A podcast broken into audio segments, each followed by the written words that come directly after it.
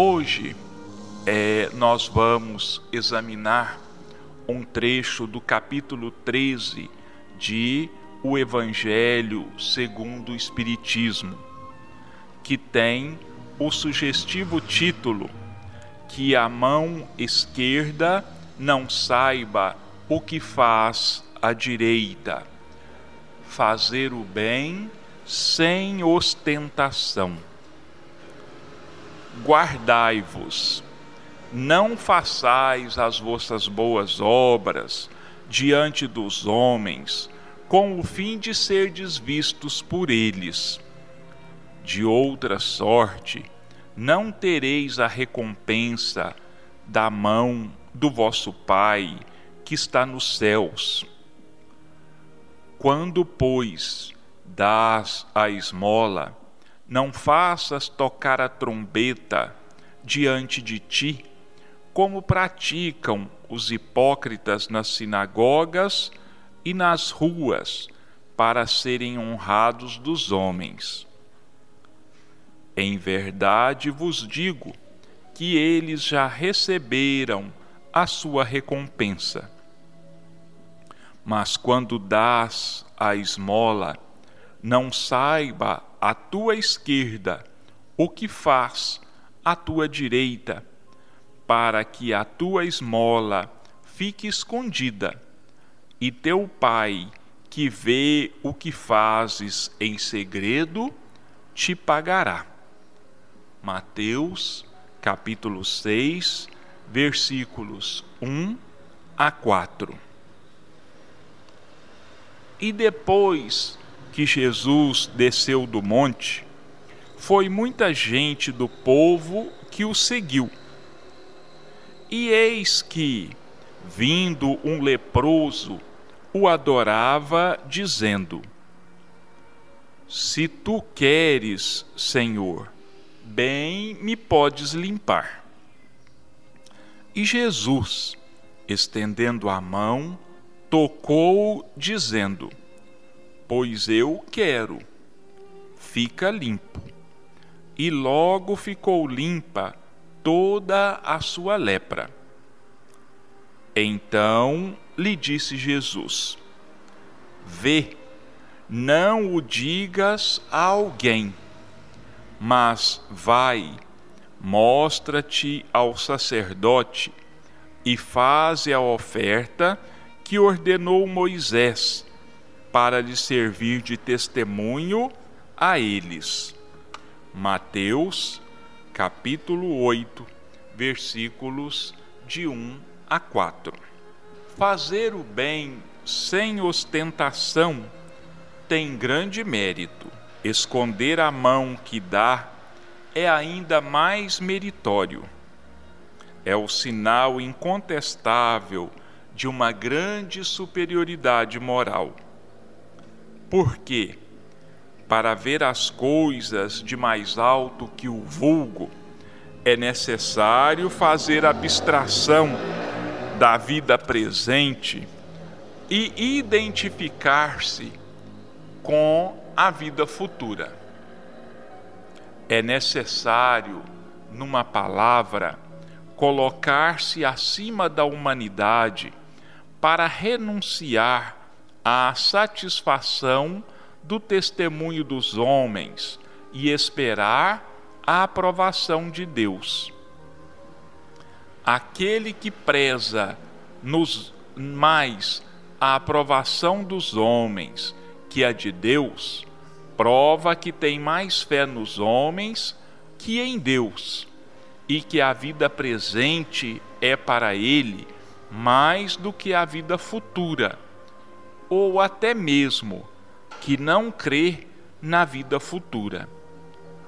Se ele diz o contrário, age, entretanto, como se não acreditasse no que diz. Quantos há que só fazem um benefício com a esperança de que o beneficiado o proclame sobre os tablados? Que darão uma grande soma à luz do dia, mas escondido não dariam sequer uma moeda. Foi isso que Jesus disse. Os que fazem o bem com ostentação já receberam a sua recompensa. Com efeito, aquele que busca a sua glorificação na terra pelo bem que faz, já se pagou a si mesmo. Deus não lhe deve nada, só lhe resta a receber a punição do seu orgulho. Que a mão esquerda não saiba o que faz a direita é uma figura que caracteriza admiravelmente a beneficência modesta. Mas, se existe a modéstia real, também existe a falsa modéstia, o simulacro da modéstia, pois há pessoas que escondem a mão, tendo cuidado de deixar perceber o que fazem indigna paródia das máximas do Cristo. Se os benfeitores orgulhosos são depreciados pelos homens, que não lhes acontecerá perante Deus, eles também já receberam a sua recompensa na terra. Foram vistos, estão satisfeitos de terem sido vistos. É tudo quanto o terão. Fazer o bem sem ostentação. Quer dizer, nós não esperarmos nenhum tipo de reconhecimento, nenhum tipo de agradecimento por parte daquele a quem nós buscamos auxiliar e nem de qualquer outra pessoa. É fazermos o bem pelo bem, pelo simples prazer de ajudar, pela alegria, pela felicidade de ver a alegria e a felicidade se estamparem no rosto, na fisionomia daquele que recebe o amparo, que recebe a ajuda. Apenas isto, sem pensarmos orgulhosamente que estamos auxiliando. Não. Quando nós buscamos a recompensa, nós estamos desvirtuando o bem que nós tenhamos feito existem, não é, tantos exemplos aí, por aí de é, o bem feito anonimamente. Existem dois casos é, bastante conhecidos de gente famosa que as suas ações de benemerência, o seu auxílio, só foi descoberto depois que eles morreram. Um deles, Ayrton Senna, depois que Ayrton Senna morreu, descobriu-se uma série de hospitais, de entidades, às quais ele ajudava doando aparelhos, doando dinheiro para que essas entidades pudessem assistir melhor àqueles que a procuravam, para que eles fossem melhor medicados.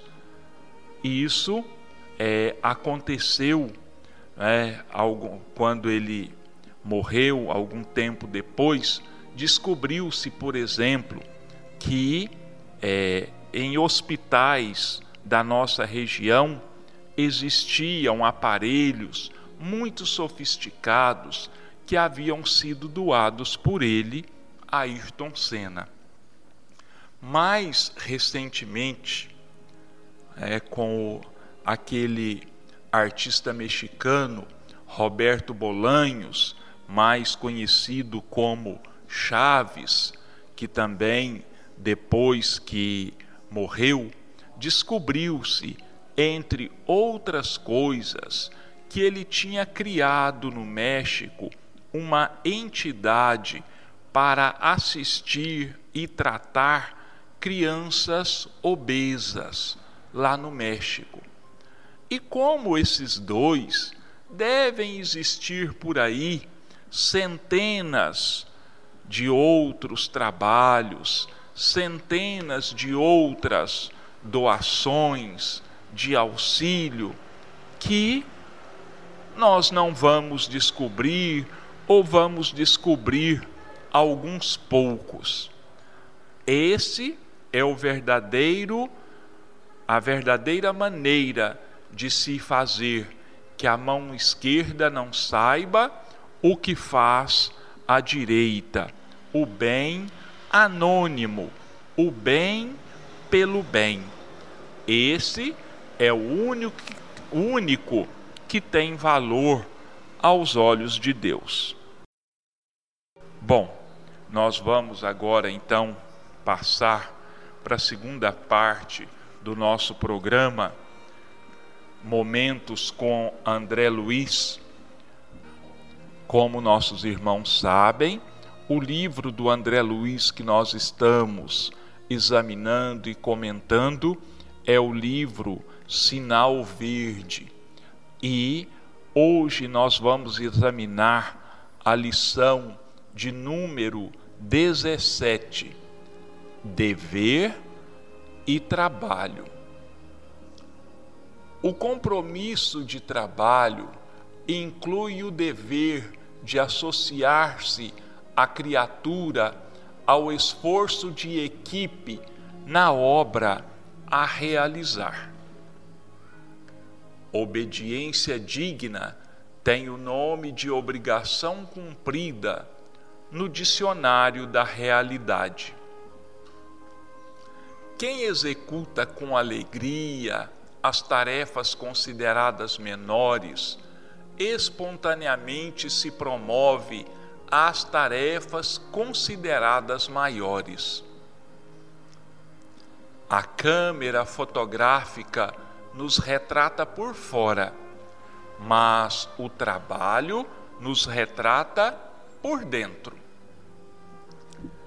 Quem escarnece da obra que lhe honorifica a existência, desprestigia a si mesmo. Servir além do próprio dever não é bajular, e sim entesourar apoio e experiência, simpatia e cooperação na formação e complementação de qualquer trabalho, é preciso compreender para sermos compreendidos. Quando o trabalhador converte o trabalho em alegria, o trabalho se transforma na alegria do trabalhador.